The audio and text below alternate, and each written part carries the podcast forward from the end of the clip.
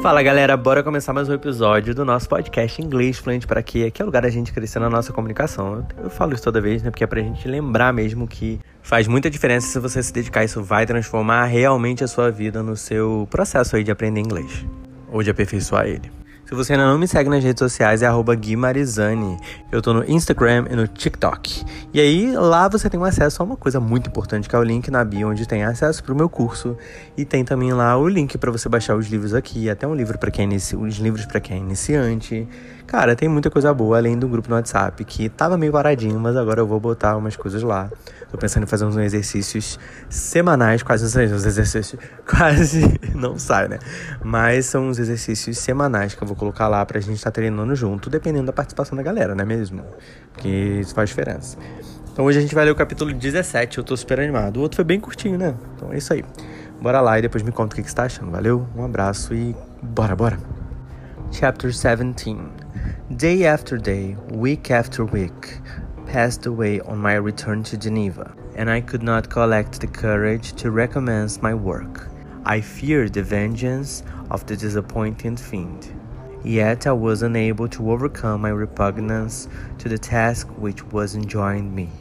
I found that I could not compose a female without again devoting several months to profound study and laborious disquisition. I had heard of some discoveries having been made by an English philosopher, the knowledge of which was material to my success, and I sometimes thought of obtaining my father's consent to visit England for this purpose. But I clung to every pretense of delay and could not resolve to interrupt my returning tr- tr-.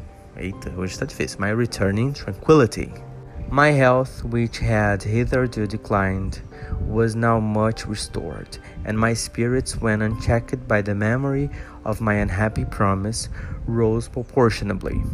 My father saw this change with pleasure, and he turned his thoughts towards the best method of eradicating the remains of my melancholy, which every now and then would return by fits, and with a devouring blackness overcast the approaching sunshine. At these moments, I took refuge in the most perfect solitude. I passed whole days on the lake alone in a little boat, watching the clouds and listening to the rippling of the waves, silent and listless. But the fresh air and bright sun seldom failed to restore me to some degree of composure, and on my return I met the salutations of my friends with a readier smile and a more cheerful heart. It was after my return from one of these rambles that my father, calling me aside, thus addressed me. I am happy to remark, my dear son, that you have resumed your former pleasures and seem to be returning to yourself. And yet you are still unhappy and still avoid our society. For some time I was lost in conjecture as to the cause of this, but yesterday an idea struck me, and if it is well founded, I conjure you to avow it. Reserve on such a point would not be only useless, but draw down treble misery on us all. I trembled violently at this exordium, and my father continued. I confess, my son, that I have always looked forward to your marriage with your cousin as the tie of our domestic comfort and the stay of my declining years. You were attached to each other from your earliest infancy. You studied together and appeared in dispositions and tastes entirely suited to one another. But so blind is the experience of man that what I conceive to be the best assistance to my plan may have entirely destroyed it. You perhaps regard her as your sister without any wish that she might become your wife. Nay, you may have met with another whom you may love, and considering yourself as bound as in honor to your cousin, this struggle may occasion the poignant misery which you appear to feel. My dear father, reassure yourself. I love my cousin tenderly and sincerely. I never saw any woman who excited as Elizabeth does. My warmest admiration and affection, my future hopes and prospects are entirely bound up in the expectation of our union. The expressions of your sentiments on this subject, my dear Victor, gives me more pleasure than I have for some time experienced. If you feel thus, we shall assuredly be happy. However, present events may cast a gloom over us, but it is this gloom which appears to have taken so strong a hold of your mind that I wish to dissipate. Tell me therefore whether you object to an immediate solemnization of the marriage. We have been unfortunate, and recent events have drawn us from that everyday tranquility befitting my years and infirmities. You are younger, yet I do not suppose, possessed as you are of a competent fortune, that an early marriage would at all interfere with any future plans of honor and utility that you may have formed. Do not suppose, however, that I wish to dictate happiness to you, or that a delay on your part would cause me any serious uneasiness.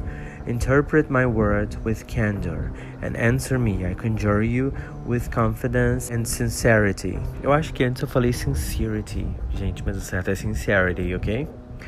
I listened to my father in silence and remained for some time incapable of offering any reply.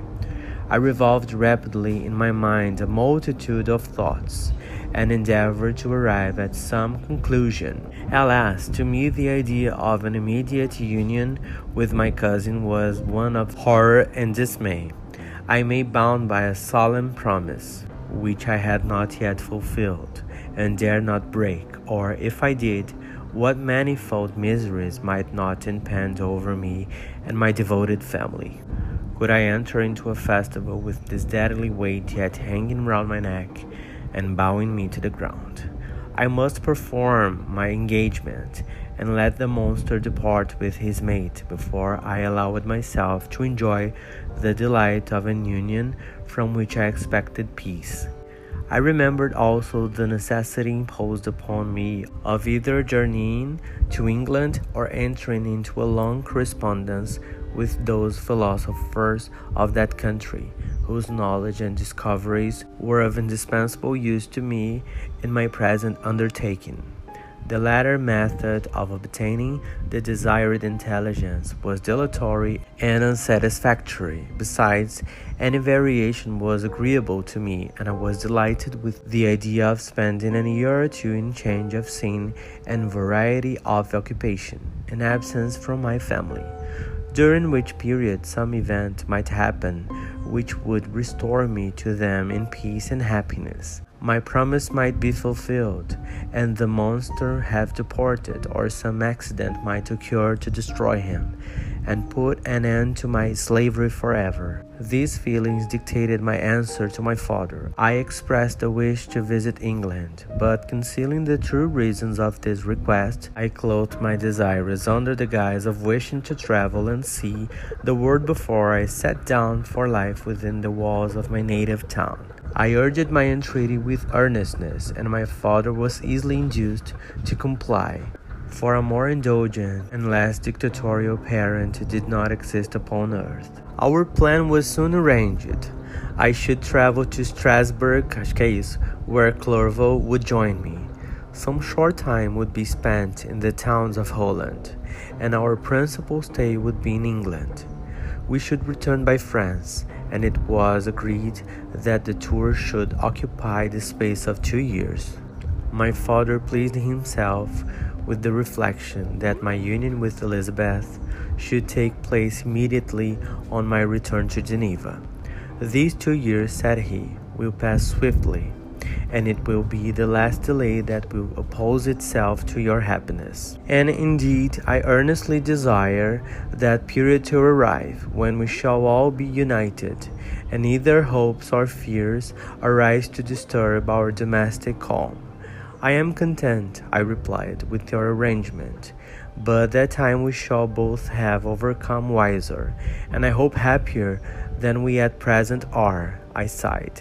But my father kindly forbore to question me further concerning the cause of my dejection. He hoped that the new scenes and the amusement of traveling would restore my tranquility.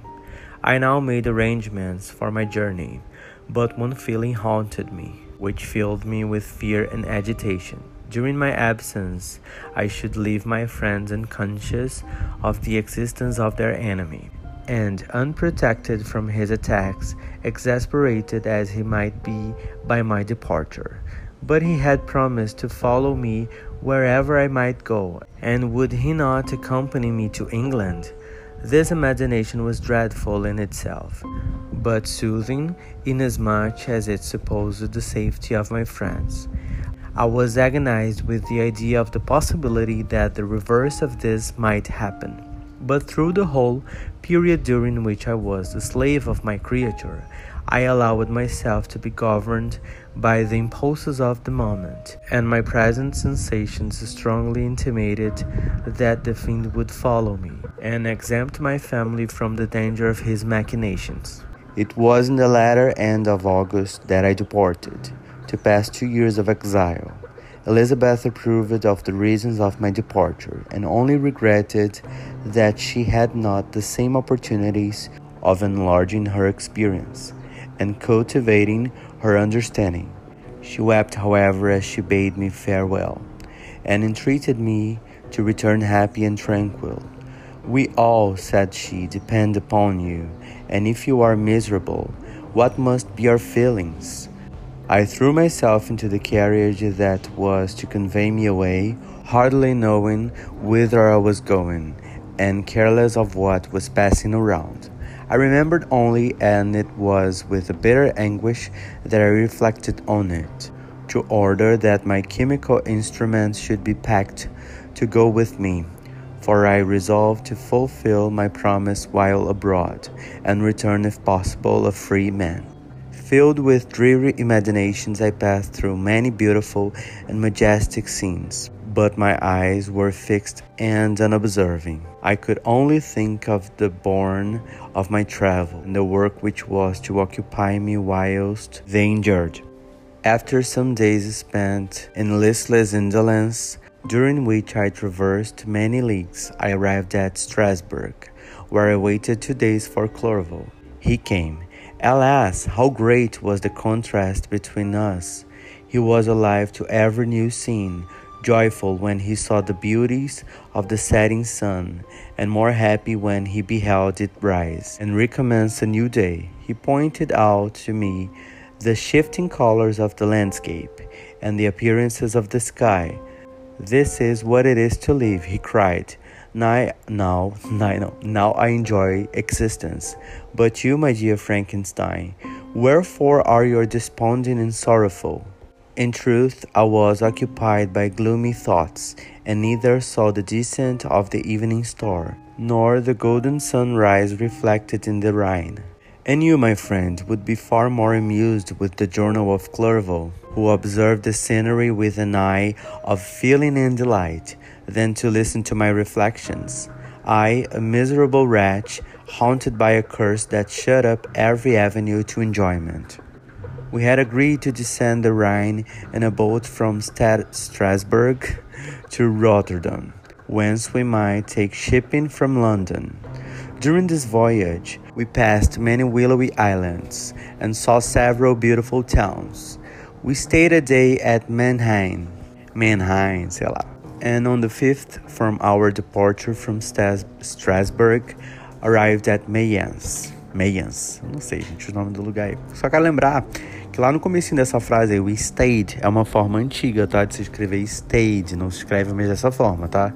Que é o passado do verbo parar ou sossegar, ok? The course of the Rhine below Mayence becomes much more picturesque. The river descends rapidly and winds between hills, not high but steep, and of beautiful forms.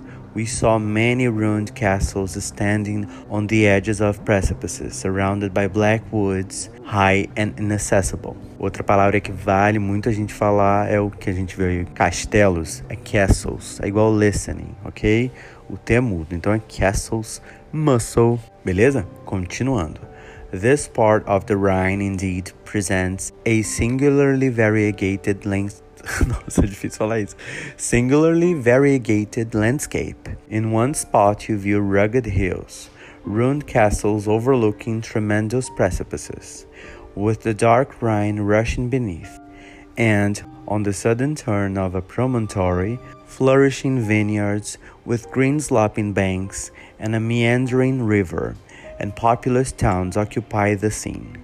We traveled at the time of the vintage and heard the song of the laborers as we glided down the stream. Even I, depressed in mind and my spirits continually agitated by gloomy feelings, even I was pleased. I lay at the bottom of the boat, and as I gazed on the cloudless blue sky, I seemed to drink in a tranquility to which I had long been a stranger. And if these were my sensations, who can describe those of Henry? He felt as if he had been transported to fairyland and enjoyed a happiness seldom tasted by man. I have seen, he said, the most beautiful scenes of my own country.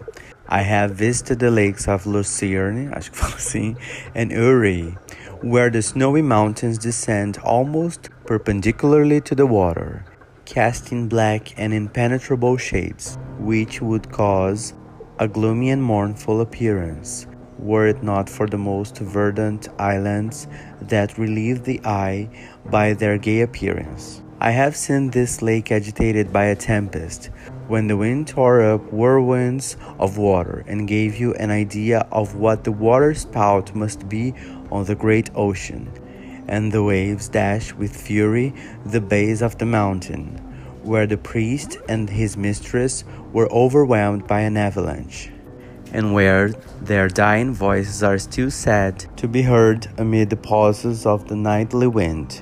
I have seen the mountains of Lavala and the Pays de Vaud, não sei se fala assim, but this country, Victor, pleases me more than all the wonders. The mountains of Switzerland are more majestic and strange but there is a charm the banks of this divine river that I never before saw equaled.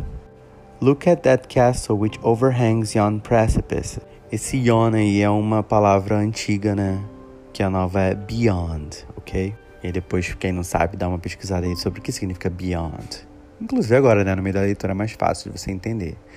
Mas é tranquilinho aqui, até se você estiver entendendo o que está sendo escrito, você vai fluir tranquilamente and that also on the island, almost concealed amongst the foliage of those lovely trees, and now that group of laborers coming from among their vines, and that village half hid in the recess of the mountain. Oh, surely the spirit that inhabits and guards this place has a soul more in harmony with man than those who pile the glacier or retire to the inaccessible peaks of the mountains of our own country. Clerval, beloved friend, even now it delights me to record your words and to dwell on the praise of which you are so eminently deserving. He was a being formed in the very poetry of nature. His wild and enthusiastic imagination was chastened by the sensibility of his heart. His soul overflowed with ardent affections, and his friendship was of that devoted and wondrous nature that the worldly minded teach us to look for only in the imagination. But even human sympathies were not sufficient to satisfy his eager mind. The scenery of external nature, which others regard only with admiration, he loved with ardor. The sounding cataract haunted him like a passion the tall rock, the mountain, and the deep and gloomy wood, their colors and their forms, were then to him an appetite, a feeling and a love that had no need of a remoter charm, by thought supplied or any interest unborrowed from the eye. And where does he now exist? Is this gentle and lovely being lost forever? Has this mind so replete with ideas, imaginations fanciful and magnificent, which form the world, whose existence depends on the life of its creator, has this mind perished? Does it now only exist in my memory? No, it is not thus. Your form so divinely wrought and beaming with beauty has decayed, but your spirit still visits and consoles your unhappy friend. Pardon this gush of sorrow. Ineffectual words are but a slight tribute to the unexampled worth of Henry. but they soothe my heart, overflowing with the anguish which his remembrance creates. I will proceed with my tale. Beyond Cologne, we descended to the plains of Holland, and we resolved to post the remainder of our way, for the wind was contrary and the stream of the river was too gentle to aid us. Our journey here lost interest arising from beautiful scenery, but we arrived in a few days at Rotterdam, whence we proceeded by sea to England. It was on a clear morning in the latter days of September that I first saw the white cliffs of Britain. The banks of the Thames presented a new scene. They were flat but fertile, and almost every town was marked by the remembrance of some story. We saw Tilbury Fort and remembered the Spanish Armada, Gravesend, Woolwich, and Greenwich, places which I had heard of even in my country. At length, we saw the numerous steeples of London, St. Paul's towering above all, and the tower famed in English history. E é isso aí, galera. Terminamos mais um episódio. Eu achei esse episódio bem confuso. Não sei se é porque, sei lá, eu tô um pouco confuso mesmo. Tipo, o cérebro não tá funcionando. Sabe aquele dia que você tá assim, ai, não, não, não, não vai rolar, não vai rolar. Então, eu acabei me delongando muito na leitura por conta dessas confusões aí. Mas é isso aí, continuem animados porque a fluência está chegando, ela vai chegar para vocês no tempo certo e quanto mais a gente se dedica, mais a gente alcança as coisas. Não se esqueça que é possível sim você ser fluente e não só em inglês, mas em qualquer coisa que você quiser na vida, beleza? Mas eu vou te pedir uma coisa, não deixe de me seguir nas redes e também siga o, podcast, ou não, o podcast nos streamings que você ouve, ok? Se você ouve só em um, siga lá, compartilhe com seus amigos, põe no grupo da família, que vai me ajudar muito. Valeu, um grande abraço e até a próxima, que gente, já é capítulo 18. Caraca. Daqui a pouco tá acabando? Daqui a pouco tá acabando. Valeu, abraço. Tchau, gente.